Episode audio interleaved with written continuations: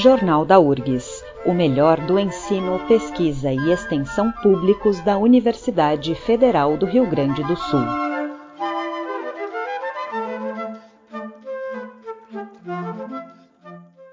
Neste Jornal da URGS apresentamos o quadro especial sobre as pesquisas realizadas aqui na universidade. Ciência 1080 Investigar os impactos da relação entre humanos e animais de estimação é a proposta da pesquisa Fatores de Personalidade, Depressão, Ansiedade e Estresse em Proprietários de Animais. O estudo interdisciplinar envolveu pesquisadores das áreas de psicologia zootecnia da URGS e da PUC-RS. Nós conversamos a seguir com o professor da Faculdade de Agronomia da URGS, Luciano Trevisan, um dos autores. Olá, professor, seja bem-vindo ao Ciência 1080. Olá, Mariane. Obrigado pelo convite. É um prazer estar fazendo parte deste, dessas entrevistas e estou à disposição para falar sobre um pouco dessa pesquisa que nós realizamos. Então, professor, para começar, conta como é que essa pesquisa foi realizada, quantas pessoas foram ouvidas nesse estudo e quem são os pesquisadores envolvidos. Bom, essa pesquisa ela tem um histórico. Nós começamos a observar esta relação existente entre humanos e animais, e especialmente entre cachorro e gato e humanos, desde, eu posso dizer desde a minha graduação. Né? Lá na graduação, a gente observava a diferença do comportamento dos tutores que tinham gatos e tinham cães. E isso permaneceu como uma proposta de estudo para mim, porque eu observava esta diferença entre as pessoas, a forma como elas se posicionavam diante da consulta, diante da terapêutica e, e, e de tudo mais, todos os posicionamentos é, relativos ao, ao, animal, né? Então, é, depois eu acabei estudando, é, trabalhando com, no mestrado e doutorado com nutrição, e novamente voltaram esses fatos, né, de tentar estudar essa relação. Por quê? Porque na, na relação, na relação de eh, comercial, por exemplo, é, é, muito importante conhecer como as pessoas elas se portam, né? O que elas necessitam, quais, qual a forma de atender às necessidades destes indivíduos. Então, eu, eu descobri na PUC, na faculdade de psicologia um grupo que trabalhava dentro dessa área. Então eu contatei com a professora que ali trabalhava na época e nesse momento não foi possível iniciarmos a pesquisa. A professora teve um problema e ela acabou uh, falecendo na ocasião, mas a, a existia ali uma nova pesquisadora, egressa da Universidade Federal do Rio Grande do Sul, a Tatiane Irigaray, a qual eu me reportei e nós começamos um diálogo em torno dessa pesquisa. Né? Então, fui buscar pessoas que realmente entendiam de, é, da, da, da, psicologia humana, né? porque para mim, é, somente a psicologia animal estava fazendo parte de uma parte do meu conhecimento e o comportamento animal. Então, nós tentamos correlacionar esses dois fatores. Então, integraram esta pesquisa o Laboratório de Ensino Zootécnico da Universidade Federal do Rio Grande do Sul e a Faculdade de Psicologia da PUC. E então isso envolveu os dois grupos e nós ainda continuamos envolvidos numa, em, em estudos que dão sequência a esse estudo inicial que foi desenvolvido. E professor, este estudo ele observou diferenças importantes entre as pessoas que possuem cães ou gatos de estimação e as pessoas que não possuem nenhum animal. Que diferenças são essas? Bom, como eu falei inicialmente, é, nós buscávamos a diferença principal entre as pessoas que tinham cães e as pessoas que tinham gatos, né? São, é, são duas espécies de animais completamente diferentes e com comportamentos diferentes, e o comportamento relacionado ao humano também é diferente de ambas as espécies. Isso fez com que nós pensássemos, né, tivéssemos essa, levantássemos essa hipótese de que o comportamento também das pessoas que iam escolher ter um animal de estimação, ele poderia é, estar é, de alguma forma nós poderíamos segregar esse tipo de comportamento e segregar grupos, né? No entanto, nessa pesquisa nós tivemos uma, uma limitação e algumas surpresas. Por quê? Nós utilizamos um grupo controle, que foi o grupo de pessoas que não tinham animais de estimação, e nós conseguimos um grupo que tinha cães e gatos, um grupo que tinha cães, mas o grupo que tinha somente gatos, o grupo de pessoas que tinham somente gatos, era um grupo muito pequeno. Né? Ainda a nossa população de gatos no Brasil ela é menor que a população de cães. E as pessoas que têm gatos é, é um menor número de pessoas né, também. É, isso faz com que é, eu digo que algumas pessoas que têm gatos têm mais que um gato, então acaba concentrando dentro de certas famílias essa população de pessoas que possuem somente gato. Dessa forma, o que nós conseguimos observar foi uma diferença entre as pessoas que não possuem animais de companhia e aquelas pessoas que possuem cães, gatos é, conjuntamente. Então, é, e essa diferença ela ficou mais magnificada nesse estudo, que ainda é um estudo é, primário, vamos dizer assim, né? Mas nós conseguimos fazer uma diferenciação. E que diferença foi essa observada, então, entre os proprietários de cães e gatos e as pessoas que não possuem nenhum animal de estimação? Então, essa é, é, esse é o resultado interessante né, desse estudo, porque nós conseguimos observar né, o grupo da, da professora Tatiana com esse, com esse instrumento que nós utilizamos, que é um, é, é um instrumento com vários formulários. Isso limita, de uma certa forma, a busca de informações, porque as pessoas que responderam esse questionário tiveram que responder uma quantidade grande né, de, de perguntas porque são vários questionários, né? E eles medem, de uma forma geral, medem a abertura das pessoas a novas experiências, a conscienciosidade das pessoas, a extroversão, o neuroticismo e a amabilidade. Essas são as características que esses questionários eles, eles buscam reunir. Então, o que nós conseguimos ver é que as pessoas que tinham tanto cães quanto gatos eram pessoas que uh, elas são mais eh, possuem mais abertura, são pessoas mais organizadas e, e, e, e têm uma facilidade maior de uh, talvez de, de, comunicação, de se relacionar com outras pessoas. As pessoas que não têm animais parece ser um grupo um pouco uh, mais uh, re, com, uma, com uma interação um pouco menor do que pessoas que possuem cães e gatos, né? E talvez isso esteja relacionado mesmo ao próprio comportamento. Né? Isso foi evidenciado também um pouco mais em cães, né? nas pessoas que tinham cães. Nós não conseguimos diferenciar de gatos, mas os cães sim. E aí a gente correlaciona com o próprio comportamento do animal. Ele, o cão é um animal que está em contato com o homem há muito tempo. Né? Nós temos 100 mil anos de história de relação do cão com o homem. E essa, é, é, esses comportamentos eles acabam sendo meio confundidos, né? A espécie canina é, ela parece ter assumido vários comportamentos do próprio humano, além de ser uma espécie, né, que tem esse comportamento coletivo, né, muito forte, né, um animal que vive em grupos, né, assim como o, os humanos. Diferentemente dos gatos, por exemplo, que não são animais que costumam conviver em grupos grandes, né, são grupos muito pequenos ou convivem de forma solitária. Então, uh, o, o, que nós uh, conseguimos fazer de inferência é que o cão ele, ele funciona, talvez o cão e o gato, né, mas mais especificamente o cão, ele funciona como um, um agente facilitador de relacionamento. Então, a gente vê, por exemplo, as pessoas quando vão fazer o passeio com o animal, o cão ele vai até a outra pessoa e tenta fazer interação.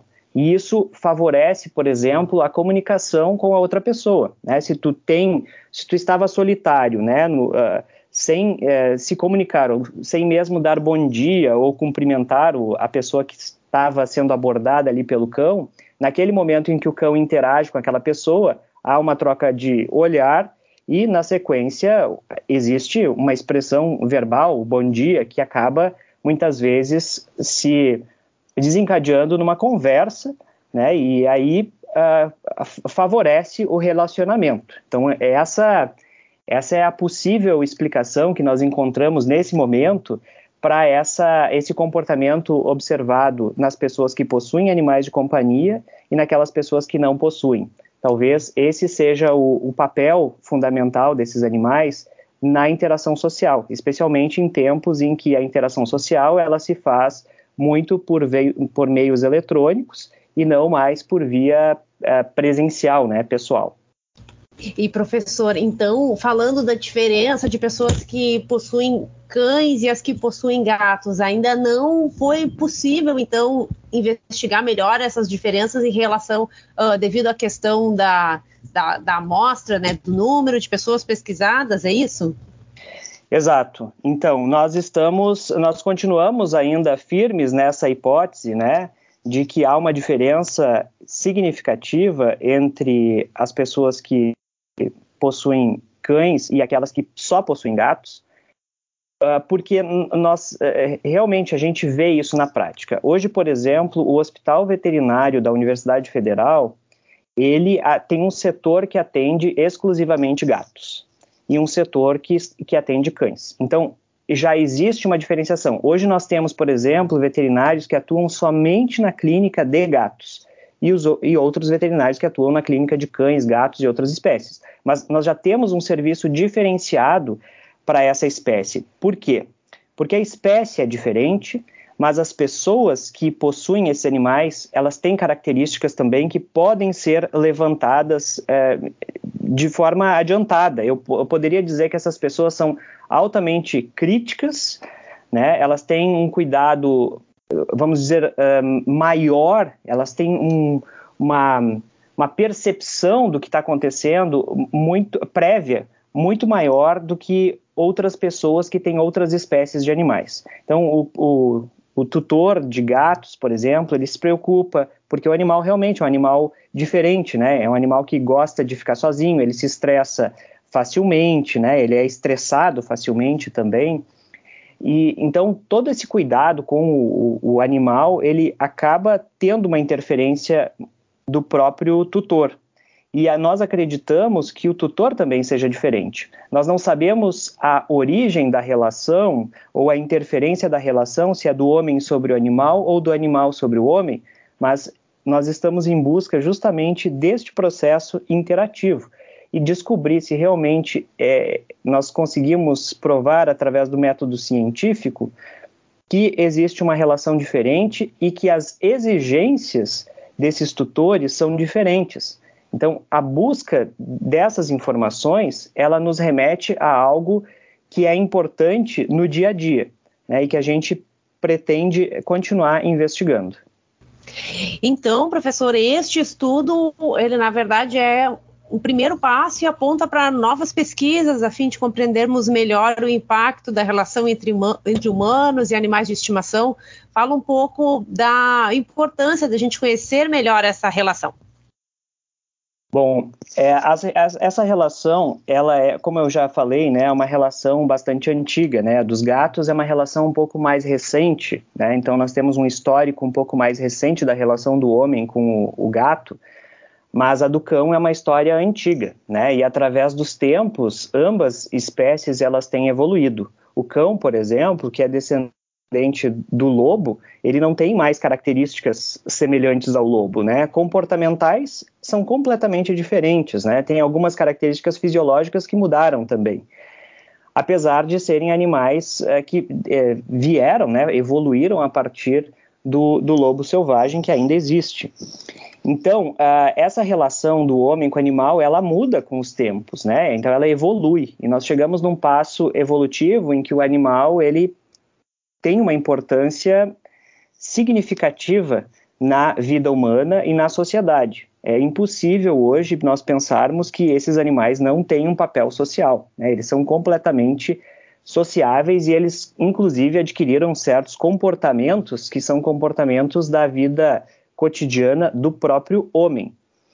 Então, uh, entender essa relação e as partes influentes nessa relação é determinante, tanto para o cuidado do animal, e esta é a parte que a mim me interessa muito, né, a parte animal, e obviamente para a professora Tatiana é a parte humana. Então nós, nós conseguimos associar essas duas fontes em busca de entender essa relação. E como que isso pode ser expressado na prática? Como é que nós traduzimos a pesquisa científica no que nós precisamos? Bom, os serviços hoje que atendem, por exemplo, tutores de cães e gatos, eu já falei que é diferenciado. Mas existe, existe muito, uh, muitos setores em que essa informação ela é necessária.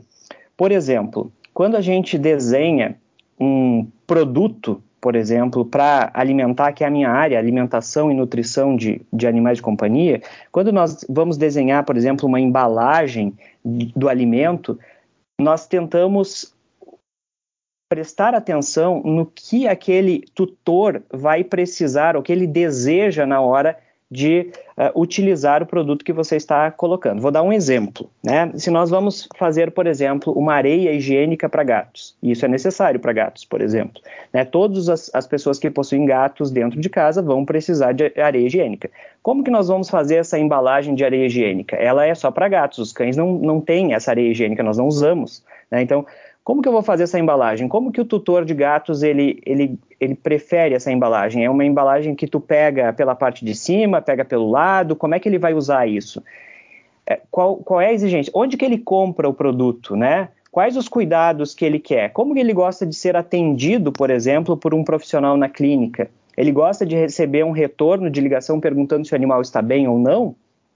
Ele gosta desse, uh, dessa aproximação, uh, por exemplo, de, de, tu buscar contato com ele novamente. Então, essas, esse tipo de, de conhecimento, ele é decisivo para a hora que nós vamos fazer um produto ou vamos tentar uh, produzir, oferecer um serviço para essas pessoas, né? Então, é, é, é, decisivo nós conhecermos essa relação e a forma como ela existe, e na, na, na prática humana, né, pro, para o lado humano, nós vemos que a, a a interação com o animal traz um grande benefício, né? Que é esse benefício interativo. As pessoas, uh, nessa pesquisa, a gente viu que as pessoas parecem ser suscetíveis a menos estresse, a todas aquelas que possuem animais de estimação, têm tendência a maior organização, por exemplo, né, que é uma, uma qualidade que está associada com pessoas que têm animais, provavelmente porque essas pessoas tenham vários animais em casa, tem cachorro, tem gato, ela tem que dar um jeito de se organizar para lidar com toda essa situação juntamente com a vida cotidiana. E essas informações elas, elas trazem realmente subsídios para nós produzirmos serviços e produtos adequados a cada uma das categorias, fazendo com que ambas sejam atendidas da melhor forma possível, baseados no conhecimento é, que pode ser gerado através de uma pesquisa. Basicamente, é, é isso que nós conseguimos uh, é, pensar né, a respeito dessa pesquisa. Obviamente, a professora Tatiana e eu continuamos trabalhando dentro de outras pesquisas. Já tem uma pesquisa da professora Tatiana que está para sair agora, com um número maior de entrevistados. Né? Esse é um, é um grande obstáculo para nós conseguirmos ma o maior número de pessoas e de diferentes regiões do país. E nós também realizamos um outro estudo durante a pandemia, então, para observar o que aconteceu com as pessoas durante esse período de, de pandemia. Então, esses dados ainda estão sendo uh, trabalhados, né? E em breve nós vamos ver a continuação dessa pesquisa e provavelmente nós vamos ir mais a fundo nessas questões referentes a, a esse comportamento, né? Tentar ir um pouco mais um, adiante, né?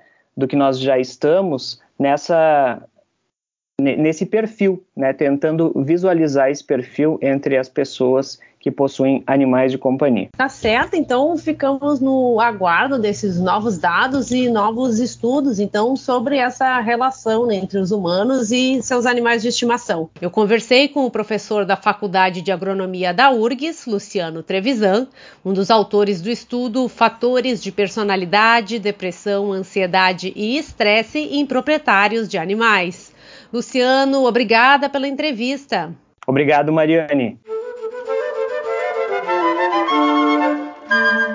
Jornal da URGS, uma produção do Departamento de Jornalismo da Rádio da Universidade. Apresentação e edição de Mariane Quadros.